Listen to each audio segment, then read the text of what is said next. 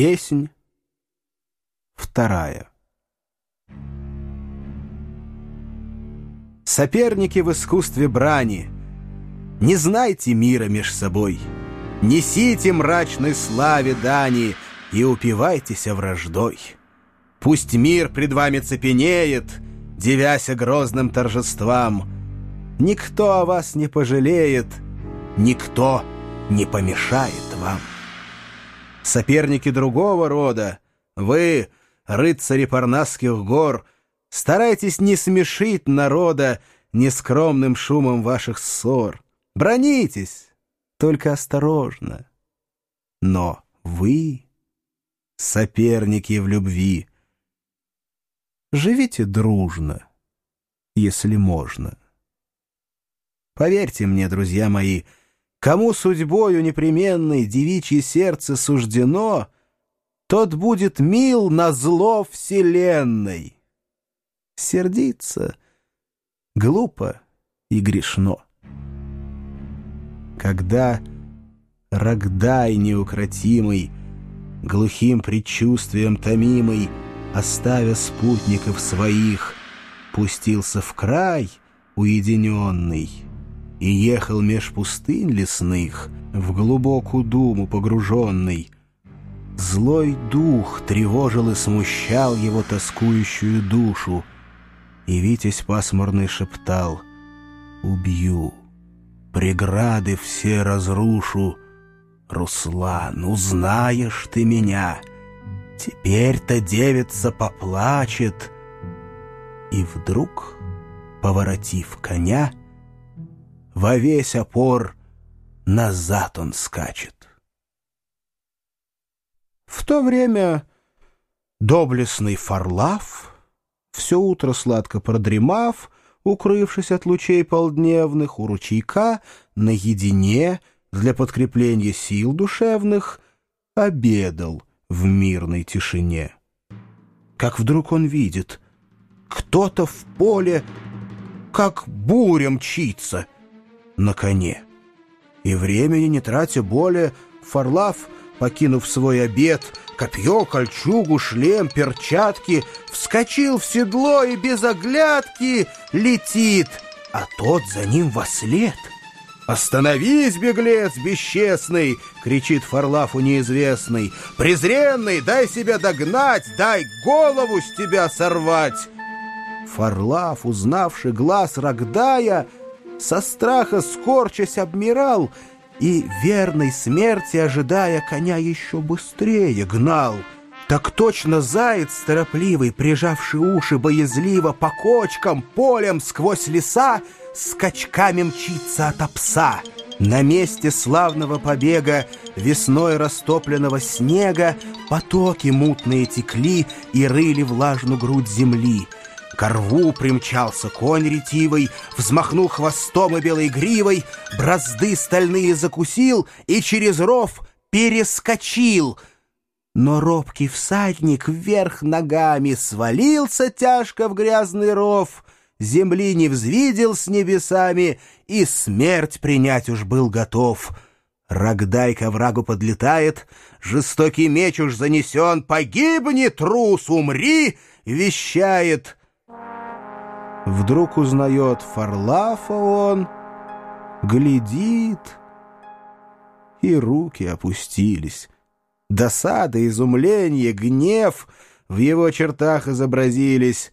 Скрипя зубами, онемев, герой с поникшую головою, скорее отъехав от рва, бесился. Но едва-едва сам не смеялся над собою. Тогда он встретил под горой старушечку чуть-чуть живую, горбатую, совсем седую. Она дорожную клюкой ему на север указала. «Там ты найдешь его», — сказала. Рогдай весельем закипел и к верной смерти полетел. А наш Фарлав? Во рву остался, дохнуть не смея. Про себя он лежа думал, жив ли я? Куда соперник злой девался? Вдруг слышит прямо над собой старухи голос гробовой. «Встань, молодец, все тихо в поле, ты никого не встретишь более, я привела тебе коня, вставай, послушайся меня». Смущенный Витязь поневоле ползком оставил грязный ров, окрестность робко озирая, вздохнул и молвил, оживая, «Ну, слава богу, я здоров». «Поверь», — старуха продолжала, — «Людмилу мудрено сыскать. Она далеко забежала. Не нам с тобой ее достать. Опасно разъезжать по свету, ты право будешь сам не рад. Последуй моему совету, ступай тихохонько назад, под Киевом, в уединенье, в своем наследственном селенье останься лучше без забот. От нас Людмила не уйдет. Сказав, исчезла. В нетерпении благоразумный наш герой тотчас отправился домой, сердечно позабыв о славе и даже о княжне молодой. И шум малейший по дубраве, полет синицы, ропот вод его бросали в жар и в пот. Меж тем Руслан далеко мчится. В глуши лесов, в глуши полей — привычной думаю стремится к Людмиле, радости своей, и говорит, найду ли друга? Где ты, души моей супруга?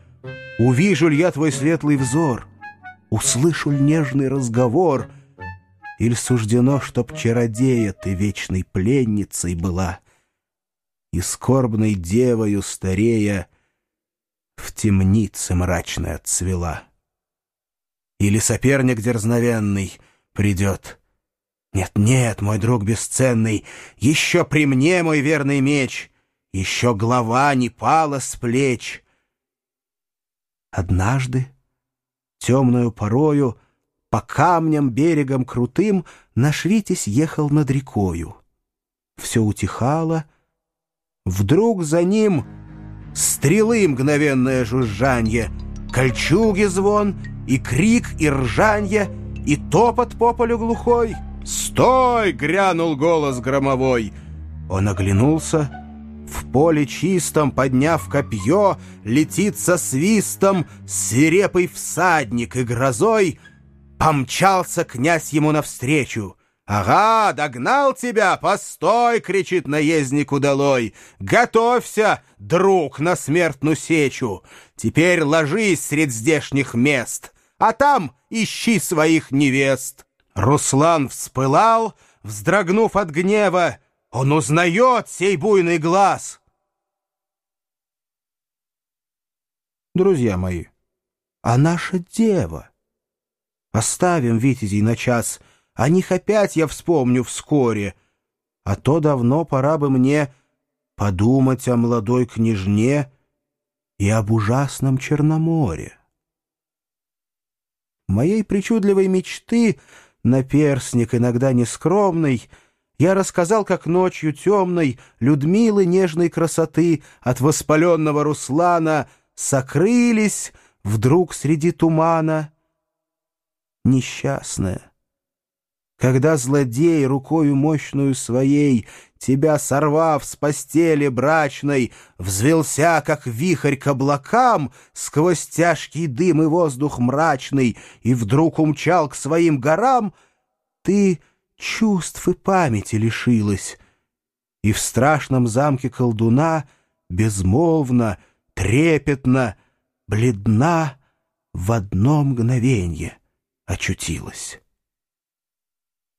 С порога хижины моей так видел я сред летних дней, когда за курицей трусливой султан курятника спесивый, петух мой по двору бежал и сладострастными крылами уже подругу обнимал, над ними хитрыми кругами цыплят селенья старый вор, прияв губительные меры, носился, плавал коршун серый и пал, как молния на двор.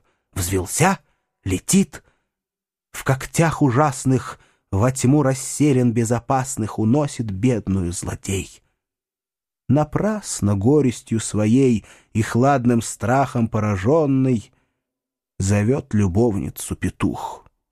Он видит лишь летучий пух, летучим ветром занесенный.